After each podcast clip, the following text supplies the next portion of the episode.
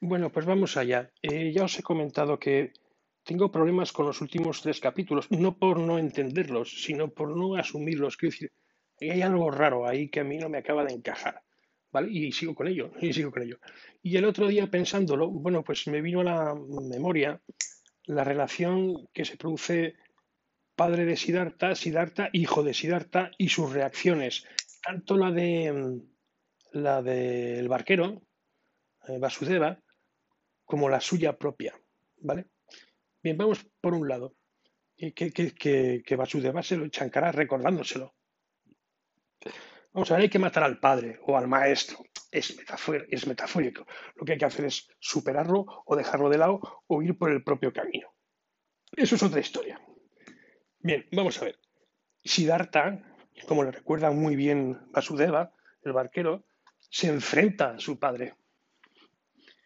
Él dice que, se va, que no se va a ir sin su permiso, pero le está poniendo entre la espada y la pared y dice, o me das mi tu permiso o de aquí no me muevo.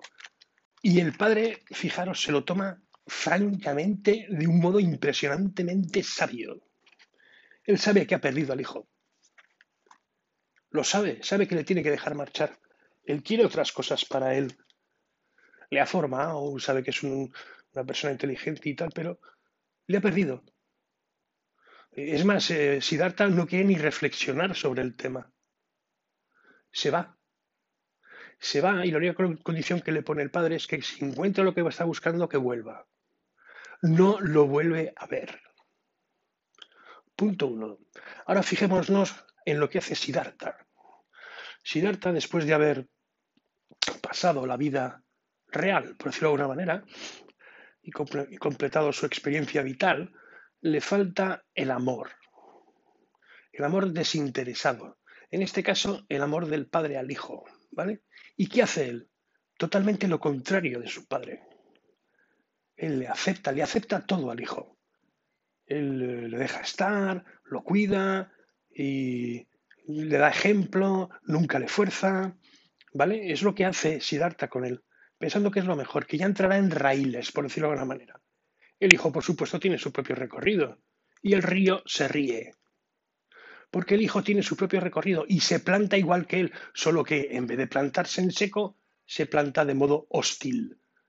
Porque como recuerda Vasudeva, no le está forzando. Ya, hay un camón, y un, un jamón con dos chorreras. Por supuesto que te estoy forzando. ¿Vale? Y es que encima no me dejas marchar. Bien, al final el chaval toma las de Villadiego y se pira, porque no obtiene el permiso de su padre. ¿Qué es lo que él está buscando? Que haya una confrontación. Lo mismo, ¿vale? Es darle la vuelta abajo. Bien.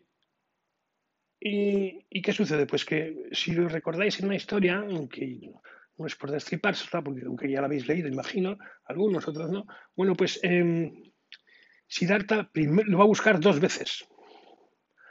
Una primera que no la encuentra, ¿vale? Y recuperan la barca porque se les ha llevado todo, el dinero, todo, absolutamente todo. El chaval no colabora, se vuelve pasivo-agresivo, en fin. Y va a buscar y no lo encuentra. Vuelve una, y sufre, sufre porque ahí el pobrecito chico lo lo estará pasando y tal, y no sé qué. Y es cuando tiene la conversación con, eh, con Vasudeva. Y le dice, sigue su propio camino. Igual que tú seguiste el tuyo o no te acuerdas. ¿Tú crees que algo va a cambiarle porque hagas o dejes de hacer? ¿Tú crees que va a sufrir más o menos? O sea, le está diciendo suéltalo, desapega ese cariño. Y ahí la pregunta es, ¿y por qué quiere ese cariño Siddhartha? Porque nunca lo ha tenido. Y lo quiere. O sea, es una visión bastante egoísta del tema. Él se da, porque se da, pero se da para tener. No piensa en el otro, él piensa en sí. O sea, en este caso se está contradiciendo en el término de, del dogma, de la doctrina. ¿Vale?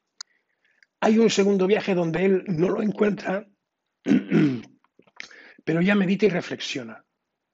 Y ya vuelve. Y cuando vuelve, ya ha cambiado. Por supuesto, el río se sigue riendo, como diciendo, chicos, esto es lo que hay. No tiene solución. ¿Vale? Pero ya Siddhartha ya ha cambiado. ¿Y qué es en lo que ha cambiado? En el desapego, en el que ha soltado, que es un amor de padre a hijo que ya no, no, no es que no exista, es que es otra cosa completamente distinta, es como el amor de uno a uno más, a mi modo de ver.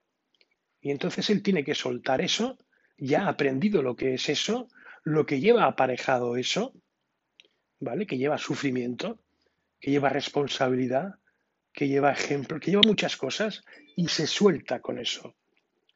Y entonces empieza a ver el todo con nuevos matices. Es duro de decir porque es así, pero porque es así, porque al final que veas a tu hijo como a uno más, entre comillas, es complicado.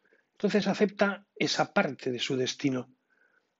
Y el otro que se da cuenta de esta historia es, es, eh, Vasudeva, el barquero. veis que hay un rebote ahí. ¿eh? Veis que hay un rebote ahí. El río le ha terminado por enseñar lo que él quería que le enseñara. Y, y Siddhartha en conclusión se implica y no se implica. O sea, se reconoce como, como sombra, no, no dice sombra, eh, lo dice de otra manera, ¿no? Pero implicado en ello, pero sin estar implicado. O sea, digamos que ha, ha subido de escalón. Subido de escalón. Y eso es lo que le cuenta a Govinda, a su amigo. Y por ahí yo creo que es por donde van los tiros. ¿eh? ¿De acuerdo? Que es lo que no me acaba de encajar. Que tienes que soltar eso también. Que es extraño porque es duro, es parte del ego, es parte de la personalidad, es parte del mundo real, entre comillas, ficticio. Es parte de asumir tu destino. ¿Qué destino? Que te vas a morir es parte de asumir que no hay tanta diferencia entre la ignorancia natural y la ignorancia sabia, como nos decía Esquirol. No hay mucha diferencia.